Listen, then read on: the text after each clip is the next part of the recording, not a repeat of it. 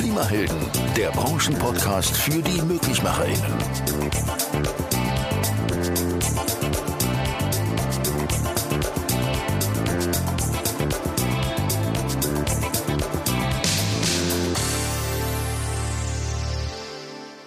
Liebe Leute, herzlich willkommen zu unserer Weihnachtsausgabe des Podcastes. Guten Morgen, Sophia. Guten Morgen, Markus. Hallo, Dan. Heute haben wir so kurz vor Weihnachten und toll, dass er Zeit hat, den Markus Dönges zu Gast. Er ist Head of Product Line Management Fissmann Deutschland GmbH. Und ähm, wir wollen zusammen mal jetzt das Jahr ein bisschen Revue passieren lassen. Ein Jahr, in dem ja fast gar nichts passiert ist irgendwie. Es war ein total langweiliges Jahr und genau darüber wollen wir sprechen. Ähm, Markus, hast du schon alle Weihnachtsfeiern hinter dich gebracht? Ja, tatsächlich. Äh, gestern die letzte. Äh, wir hatten äh, letzte das, Woche. siehst aber noch frisch aus. Ich meine, das kann man jetzt nicht hören, aber er sieht noch recht frisch aus. Vielen Dank. Äh, wir hatten äh, letzte Woche eine schöne Weihnachtsfeier mit allen Fissmann-Kollegen bei uns auf dem Hof. Äh, hatten gestern nochmal die abteilungsinterne Weihnachtsfeier. Ähm, ja, ähm, es ging ein bisschen länger, aber ich habe gedacht, Mensch, zu dem Podcast muss ich doch äh, pünktlich hier sein. Super, dass du es geschafft hast. Sophia hat es auch geschafft. Wie sieht's bei dir aus mit den Weihnachtsfeiern? Ja, wir sind äh, soweit durch. Unsere Firmenweihnachtsfeier machen wir äh, ausnahmsweise im Januar, weil doch die Adventszeit sehr kurz war und wir gemerkt haben, dass ähm, ja einmal man Probleme mit Reservierungen und alles hat, äh, dadurch, dass wir nicht immer nur essen gehen, sondern uns immer noch was mit dazu überlegen. Ist es sozusagen eine bayerische Tradition, dass man die Weihnachtsfeiern jetzt im Januar feiert? Ich verstehe das gerade nicht.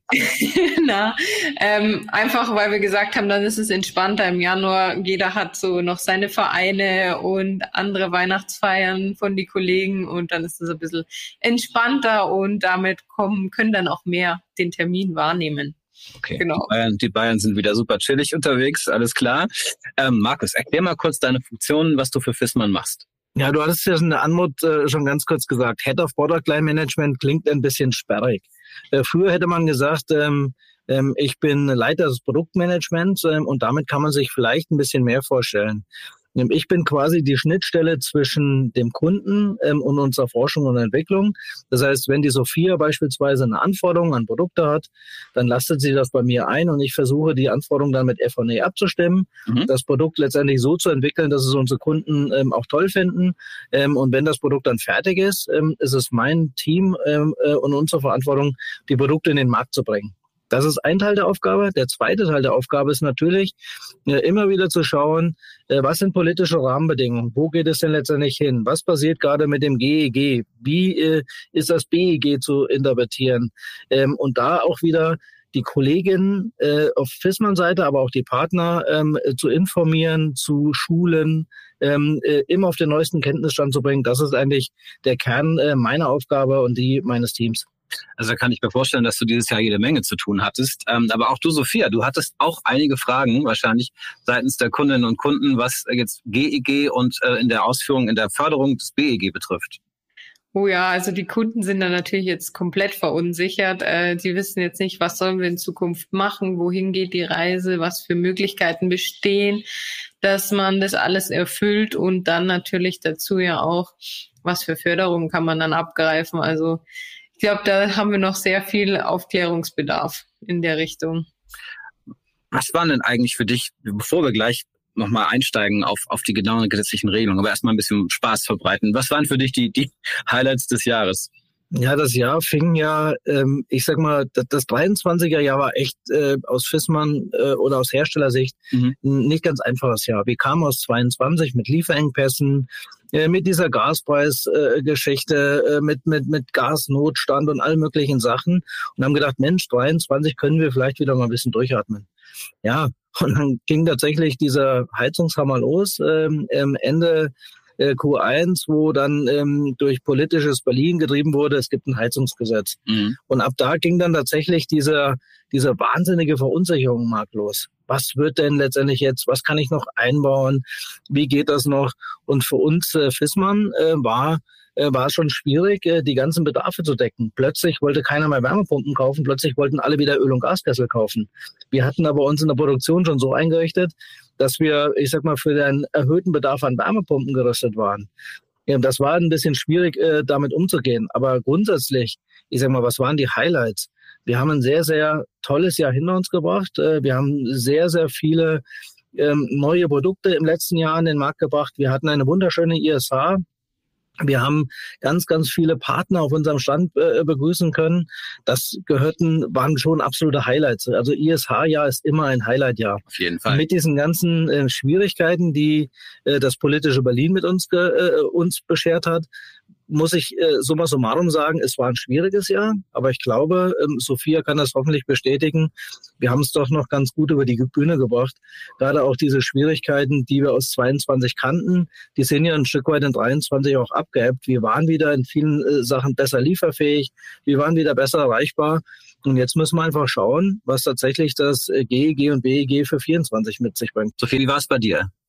Ja, ich kann dem voll zustimmen. Also so viel Ölkessel und Gaskessel, wie wir dieses Jahr eingebaut haben, haben wir die letzten Jahre nicht eingebaut. Also die Nachfrage ist extrem hochgegangen. Das war so, ja, eigentlich so ein Panik ähm, von den Kunden. Jetzt noch schnell, damit wir ja nicht äh, irgendwelche erneuerbaren Energien die nächsten Jahre aufweisen müssen bei vielen Kundschaften verstehe ich, sie waren auch recht alt und haben gesagt, ich will das jetzt machen und dann ist das die letzte Heizung für mich. Ich habe keine Kinder und ähm, in eine Wärmepumpe zu investieren sind natürlich auch andere Kosten. Das waren also schon viele Kessel, wo da dieses Jahr drüber ging und es war echt spannend. Äh, nichtsdestotrotz sind aber auch einige Wärmepumpen in Sanierungen bei uns gemacht worden. Es war wirklich alles dieses Jahr dabei. Zumal wir uns ja auch grundsätzlich einig sind, dass es ja die richtige Lösung ist für die Zukunft, dass es eigentlich alternativlos ist, auf regenerativ umzusteigen. Aber es kam eben dazu, dass dieses Jahr eben wahnsinnig viel Verwirrung entstanden ist. Und ja. das ist ja auch etwas, wo du, Markus, ansetzt, wo du ja auch im engen Kontakt bist mit den, mit den Partnern und sehr viel ja auch Fragen beantwortest, sehr viel in die Beratung gehst und du und dein Team ja auch. Ähm, kannst du kurz spiegeln, was waren so die meistgestellten Fragen und konnte man das Vertrauen, sage ich mal, in die, in die, in die regenerativen Energien, in die Wärmepumpe ein Stück weit auch wieder herstellen, indem man dann richtig beraten hat, gesagt hat, Leute, schaut es euch genau an. Und zum Beispiel Dinge wie die Förderung, die sind ja jetzt nicht weg, sondern man muss sich eben damit beschäftigen und man muss ja die Kunden auch aufschlauen. Ja, ähm, vielleicht fangen wir mal ganz vorne an. Ja. Was waren die meistgestellten Fragen denn? Die meistgestellte Frage war, darf ich in 24 noch Öl- und Gaskessel einbauen? Mhm. Ich glaube, diese Frage habe ich äh, mehrere Dutzend Male beantwortet.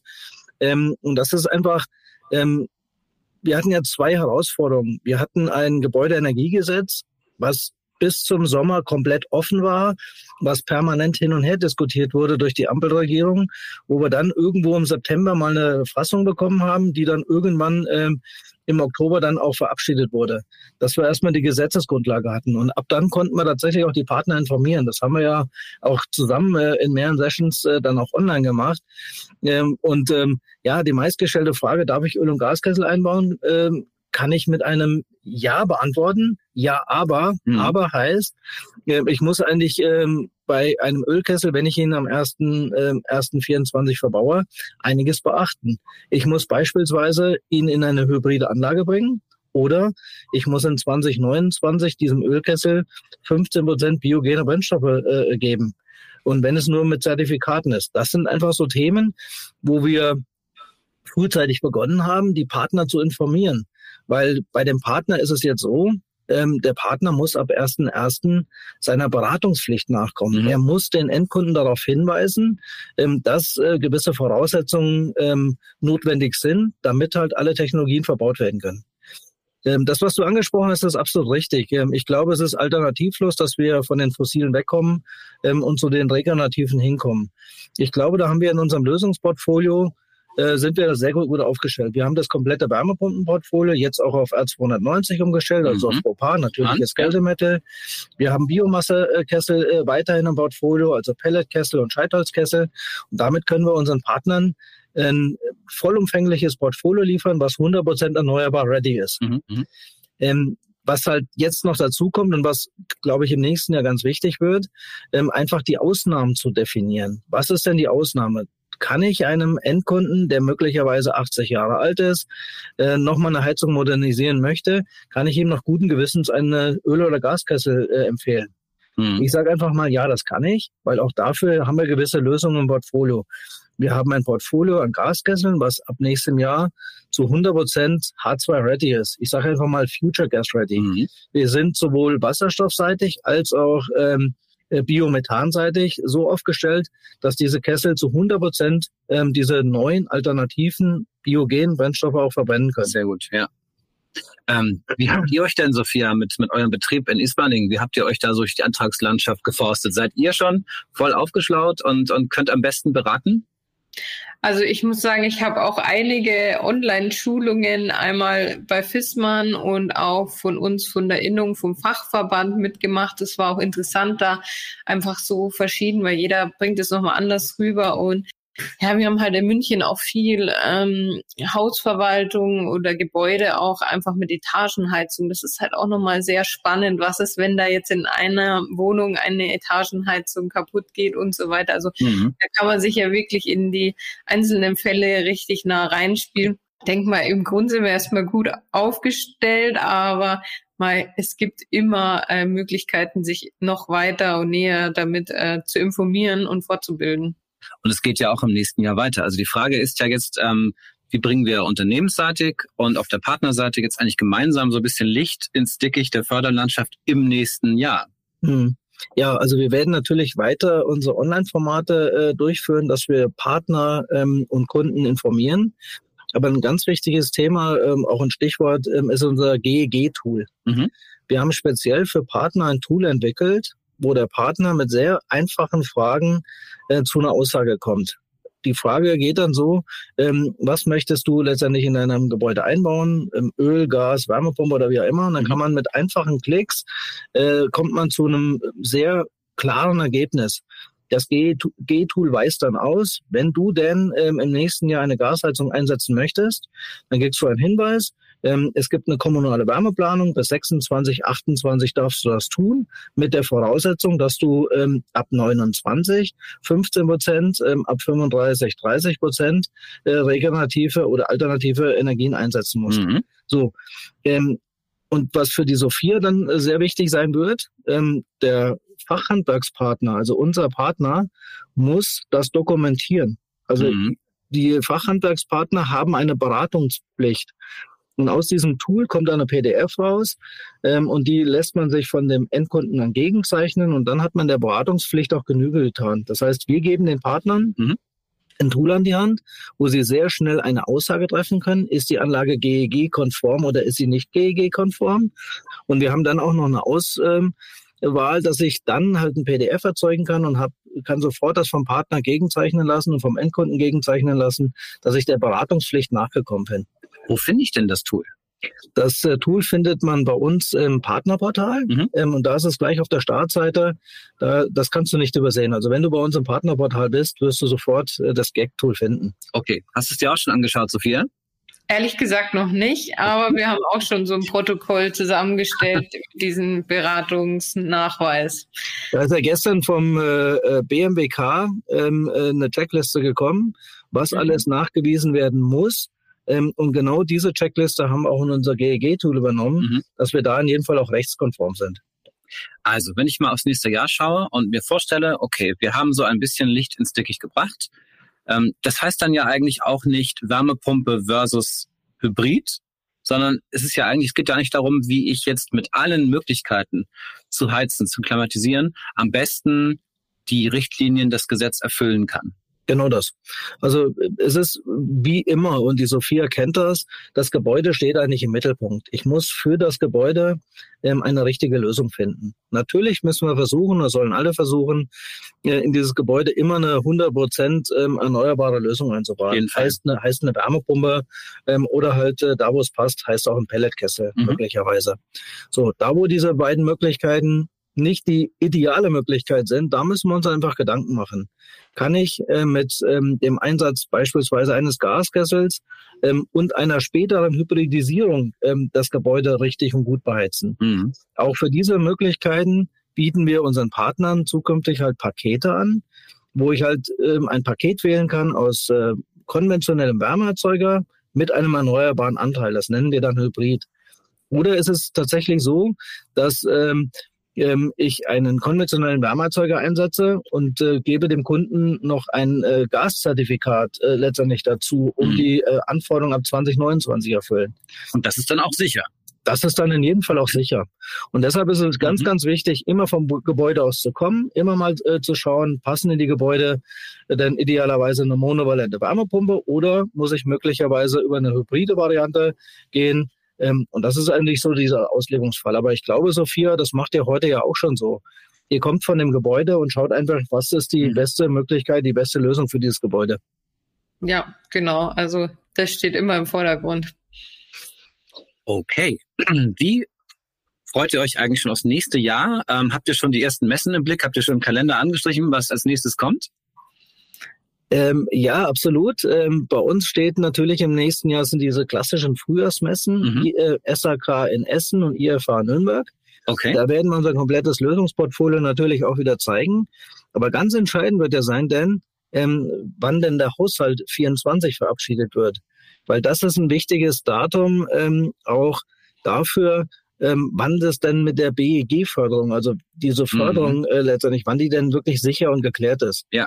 Weil bis, äh, bis, zur, bis zur Haushaltsverabschiedung ist es halt noch offen, wann es welche Förderung gibt. Also wir wissen schon mhm. die Grenzen mit äh, Geschwindigkeitsbonus, mit äh, Basisförderung und so weiter. Das ist alles klar, nur wann es denn wirklich losgeht.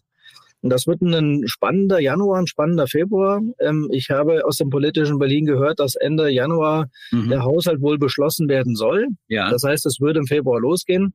Aber du hast schon gemerkt, in diesem Satz sind einige Konjunktive drin.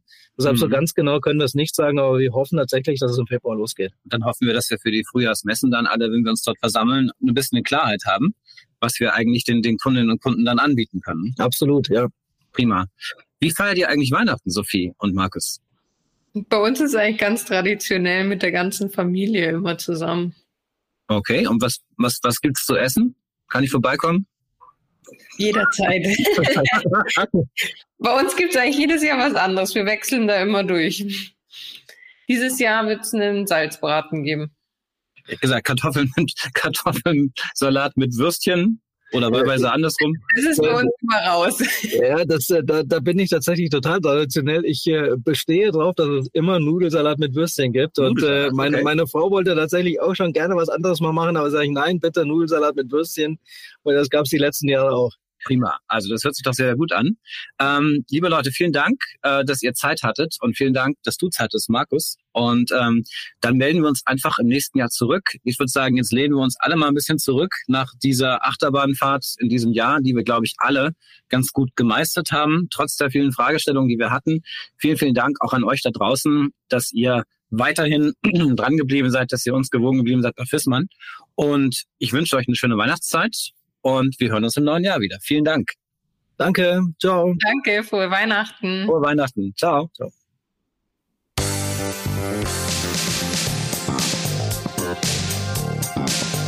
Das war der Branchenpodcast Klimahelden, die Möglichmacherinnen.